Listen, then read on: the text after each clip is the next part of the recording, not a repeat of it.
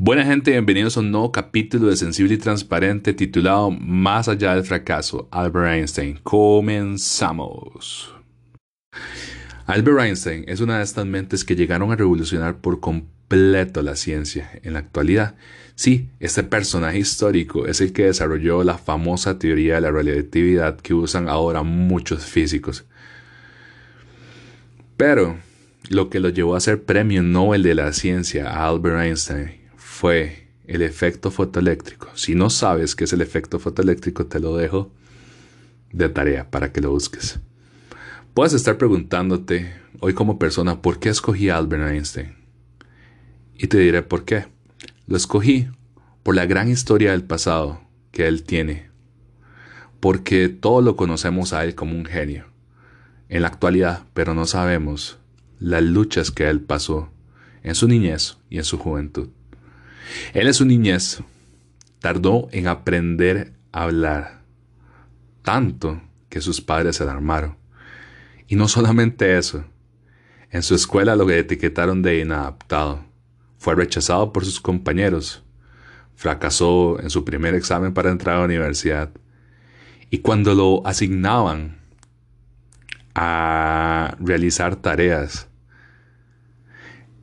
él solía soñar siempre con montar un rayo de luz. Y podrías estar riéndote por esto que acaba de decir.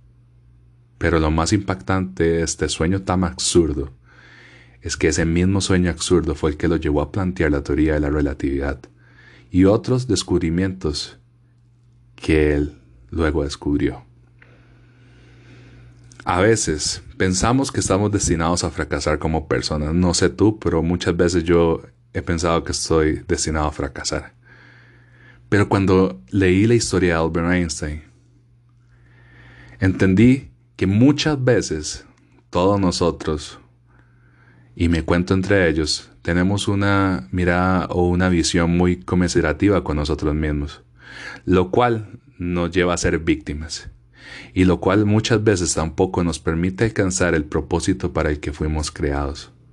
Sabes, Albert Einstein no solo era un hombre sabio, él fue un hombre también humilde. ¿Y por qué te cuento esto? Porque cuenta la historia un poco más adelante, cuando él ya era viejo, que una niña de 10 años siempre solía ver a Einstein para que le ayudara a hacer sus tareas de matemáticas. Claro, la madre de la niña al darse cuenta que siempre eh, la niña llegaba a donde Einstein a molestarlo, entonces la regaña pero a respuesta a ese regaño, Albert Einstein le dice esto a su madre. Yo aprendí más de las conversaciones de ella que lo que ella aprendió conmigo.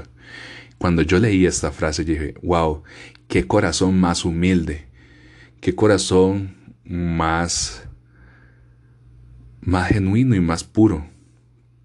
Para mí lo personal, Einstein son de estas personas que hace que tu mundo se vuelva de cabeza.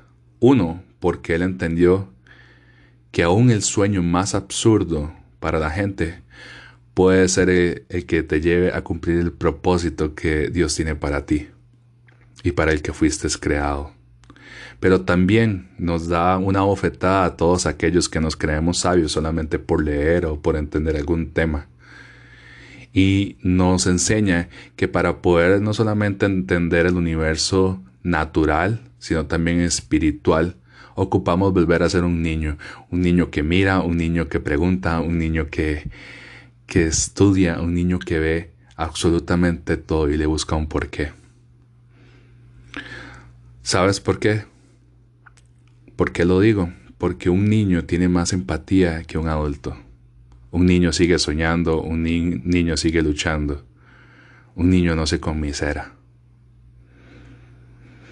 Con razón quedaría claro después en las escrituras porque el reino de Dios son para los que son como niños.